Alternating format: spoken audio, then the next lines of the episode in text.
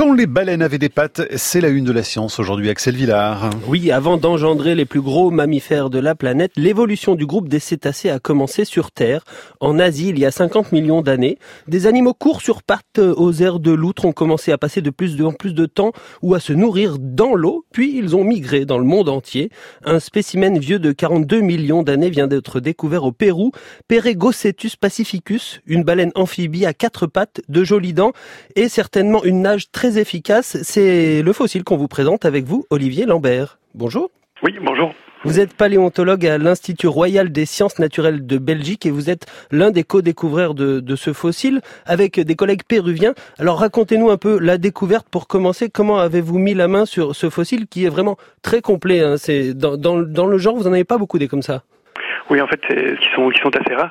Et bah, pour commencer, on a on travaille au Pérou déjà depuis depuis de nombreuses années avec des Péruviens, Français, Italiens, Hollandais, et on prospecte là dans dans cette euh, dans ce désert sur la côte sud euh, du Pérou.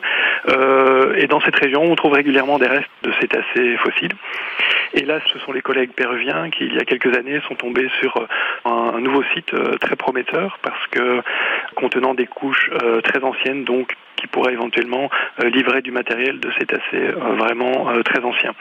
Et donc ils ont découvert cette localité et nous, nous avons visité le site ensemble en, 2011 et c'est là que nous tombés sur ce squelette qui est effectivement euh, très complet et, très intéressant. Alors comment est-ce que vous avez réagi quand vous avez découvert les pattes arrière? Parce que c'est ce qui fait toute l'originalité de, de cette baleine au final. Ben, en fait, on, a, on avait commencé à avoir déjà des indices au niveau de la dentition, qui est déjà très spécifique pour ces, ces baleines anciennes. Mais en découvrant que la patte arrière avait à peu près la même taille que la patte avant, là, on a vraiment compris qu'on avait affaire à une baleine quadrupède. Et du coup, à quelque chose de complètement nouveau pour cette région-là, puisque les, ces baleines quadrupèdes n'étaient euh, pas connues de, de toute l'Amérique du Sud. Alors, on parle de baleine, mais, mais quelle taille fait, fait l'animal? Il faut l'imaginer quand même un petit peu. Alors c'est une baleine euh, qui ne devait pas dépasser 4 mètres. Donc par rapport au grand mysticète actuel, c'est petit, mais c'est un peu plus grand que, que, les plus petits dauphins et marsans que nous connaissons de nos jours. Et il faut vraiment imaginer que cette baleine vivait à la fois sur Terre et dans l'eau alors?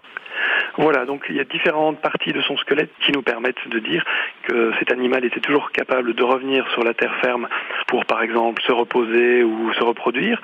Mais d'un autre côté, il y a différentes parties de, son squelette qui nous permettent de dire qu'elle était déjà une, une nageuse euh, efficace. Alors, vous l'avez dit tout à l'heure, vous vous attendiez pas à la trouver à cet endroit-là du globe. Pourquoi les baleines à quatre pattes pourraient pas être au Pérou? Alors ben, le problème du Pérou, c'est que c'est une zone relativement isolée par rapport à la, région des cétacés qui se trouve euh, en Inde et au Pakistan. C'est là qu'on a trouvé les, restes les plus anciens de, ces fossiles. À partir de là, les, ces premières baleines ont, ont, migré progressivement, mais dans des eaux qui restent relativement peu profondes, le long des côtes euh, de l'Afrique du Nord et de l'Afrique euh, ouest. Et c'est ensuite qu'elles ont traversé pour atteindre le Nouveau Monde. Et jusqu'ici, on ne savait pas trop bien comment, ces baleines avaient pu se, atteindre l'Amérique du Nord, où on trouve également quelques restes assez fragmentaires.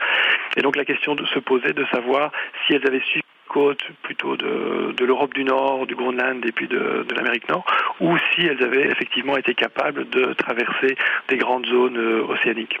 Est-ce qu'on a une idée de la raison pour laquelle certains mammifères, il y a 50 millions d'années, peut-être un peu avant, sont retournés vers un mode de vie euh, aquatique, petit à petit, complètement aquatique? 50 millions d'années, c'est euh, à peu près 15 millions d'années après l'extinction euh, des dinosaures, l'extinction de la fin du Crétacé, qui a également vu la disparition de plusieurs grands groupes de, reptiles marins, ce qui a pas mal de niches écologiques euh, vides dans, les océans. Euh, alors les premières étapes de l'évolution des baleines, deux hypothèses ont été suggérées pour expliquer leur, leur adaptation à, un mode de vie plus, aquatique. La première, c'est euh, la recherche du poisson ou des crustacés. Ils auraient, ces premiers cétacés auraient pu trouver un avantage à, à commencer à consommer du poisson ou des crustacés dans, dans des, des zones peu profondes d'eau douce, tout, tout d'abord. Mhm. Une autre hypothèse aurait été que euh, les baleines se seraient rendues dans l'eau pour échapper à leurs prédateurs euh, terrestres. Est-ce qu'il existe encore aujourd'hui des, des, cousins terrestres euh, du groupe des cétacés euh, anciens? Alors les plus proches cousins actuels des baleines, ce sont les, hippopotames, mais qui ont une longue histoire évolutive de, leur côté. Donc on a, on a, des similitudes, mais qui sont probablement en partie des, convergences entre ces deux groupes. Mais leur ancêtre commun était un ongulé terrestre quadrupède qui progressivement euh, a évolué d'un côté vers les, cétacés et de l'autre vers les hippopotames. Olivier Lambert, est-ce que c'est fréquent finalement dans, l'évolution, cet, euh, cet aller-retour de l'eau à la terre, puis euh, ce retour justement à l'eau? Est-ce qu'on a déjà observé ça chez d'autres espèces?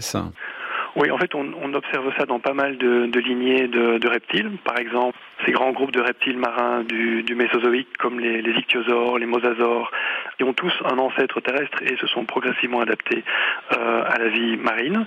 Et puis les mammifères, après l'extinction des dinosaures, on voit l'apparition de différents groupes de, différentes lignées qui vont également recoloniser les milieux euh, marins. Donc à côté des cétacés, on a également les pinnipèdes, donc par exemple le morse, et également les, les siréniens, donc par exemple le lamentin et le, dugong qui tous ont un ancêtre terrestre séparé en fait.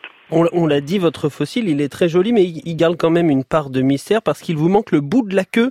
Et justement, c'est à cet endroit qu'un caractère très important des baleines euh, est apparu, c'est la nageoire caudale, la propulsion. Donc vous n'avez pas une idée euh, du, bout de cette queue s'il y avait vraiment cette, cette nageoire caudale qu'on connaît tous chez les baleines? Alors il est peu probable que la nageoire caudale ait été aussi développée les baleines actuelles parce que euh, au vu de la dimension des pattes euh, des pattes arrière, avoir une propulsion principalement basée sur des ondulations de la queue, euh, les pattes auraient vraiment été un obstacle pour une, pour ah. une nage efficace. Donc l'hypothèse c'est plutôt qu'on avait une sorte de proto-nageoire et progressivement aurait augmenté en taille. Mais là, il va falloir euh, chercher des, des, squelettes plus complets pour avoir cette information.